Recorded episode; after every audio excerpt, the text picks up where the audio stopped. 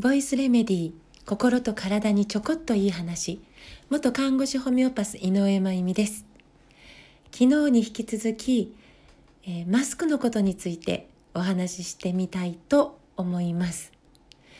えっと昨日道具としてマスクを使うというお話をしたんです。でまあ症状がない怪我もしてない仕事でも必要がない人たちが必要のない場所でみんながしているからという理由でマスクをし続けるとえ例えば目の問題がない人が度の入った眼鏡をつけ続けると逆に視力が落ちてしまうという健康の問題を起こしてしまうかもしれないというのと同じようにえー、マスクをし続けると何が起こると思いますかってこうなんか中途半端に終わったのが昨日だったんでした。で何が起こるかそれはもう個人差はもちろんあります。何にも起こらないへっちゃらな人ももちろんいると思います。でもそうじゃない人たちもいますね。えー、実際に、えー、数週間あるいはせめて数ヶ月ではなくもう年単位でマスクをし続けるっていうことで生じていることは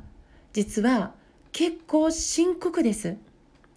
でそれあげればキリがないんですけど本当にキリがないんですけどまず口の中の自浄作用いわゆる口の中を自分で、えー、健康を保つ自浄作用ですね。浄化能力というかそれがま落ちてきてるっていうことがあります。まあね、えっと、マスク越しでは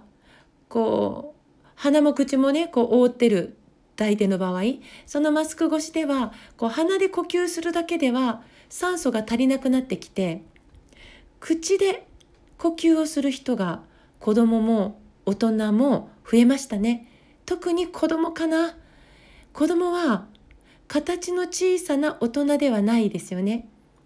脳も体もどんどん成長させるためにたくさんの酸素を必要とします。だからぴょんぴょん動いてはこう血流量を上げて循環血液量のねそのの、え血流量を上げて酸素運搬力を上げてるんですよね。もう子供はじっとしてない。あれは成長のためですね。酸素を送ろ送る送る送るための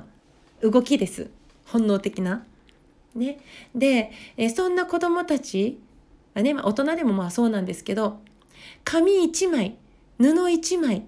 ね、たかだかかもしれないんですけど、でもそれで実際に酸欠が起こります。ものすごく酸素を必要としている子供たち。酸欠が起こる。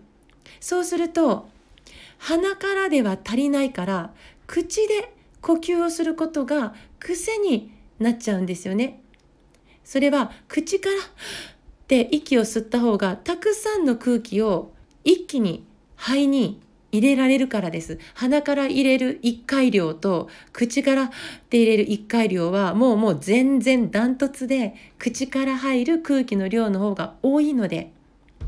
でもそうすると口ずっと開けて口から入れる空気を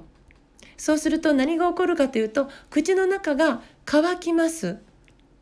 ね、そうすると唾液って濃くなってきちゃうんですよね。口の中が乾いて唾液が濃くなるサラサラとしてるというかネバネバしてくるというかでそういう唾液が濃くなるという、ね、その環境が変わってきちゃうと口の中には微生物がいろいろいるわけです。で中にはね、えちょっといてほしくない病原性のものもいるかもしれないけど口の中のバランスを保ってくれている善玉微生物さんたちもいるわけですよね。そのバランスが崩れてきてしまうということが起こっちゃう。で、えっ、ー、と、私の周辺、仲間たちとかね、えー、歯医者さん、歯科現場にいる複数の人たち、医師やスタッフさんたちですよね。から、えー、ここのところよく聞くのは、口の中に漢字だって聞いたことあると思うんですが、漢字だを持っている人が本当に増えたよねという話なんです。で、漢字だってカビですね。でカビって強いですよねお風呂ちなみにですけどお風呂場で黒いのカビですであれね混ぜるな危険ってね言われているぐらい命に関わるよって言われるぐらいのまあ強い塩素っていう薬液がありますけど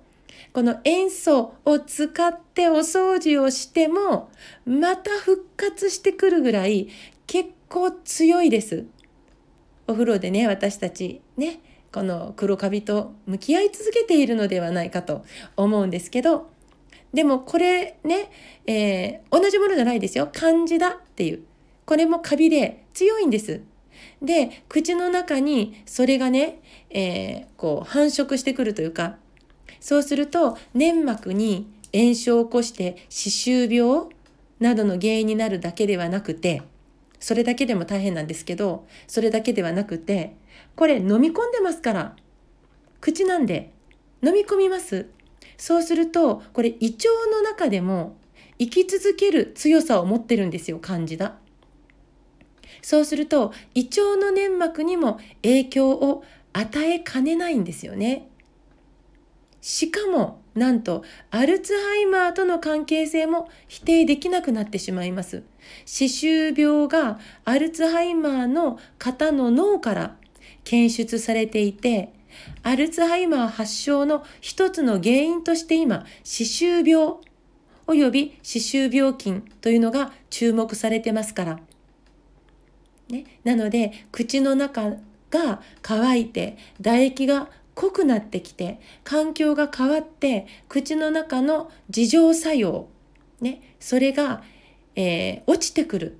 ね、そうすると病原性のものが増えてくる、ね。えー、そういうことによって健康を損なっていく可能性が、えー、否定できない。っていうことなんです。え今日は健康な人がえー、症状のない必要のない人が必要のない場所でマスクをし続けた時の口の環境の変化について、えー、お話ししました、えー、昨日もお伝えしたんですけどマスクは道具なので必要な人が必要な場所でつける分にはとても大事な道具だと思ってます。なので、えーとまあ、せめて、えー、外を歩く時車の運転をしている時自転車に乗っている時、えー、マスクを外すっていうことを、えー、始めてみませんか？と、えー、個人的に、え強い思いがあります。で、え続きがあります。これはまた明日以降お話ししたいと思います。今日も最後まで聞いてくださって本当にありがとうございます。また明日お会いしましょう。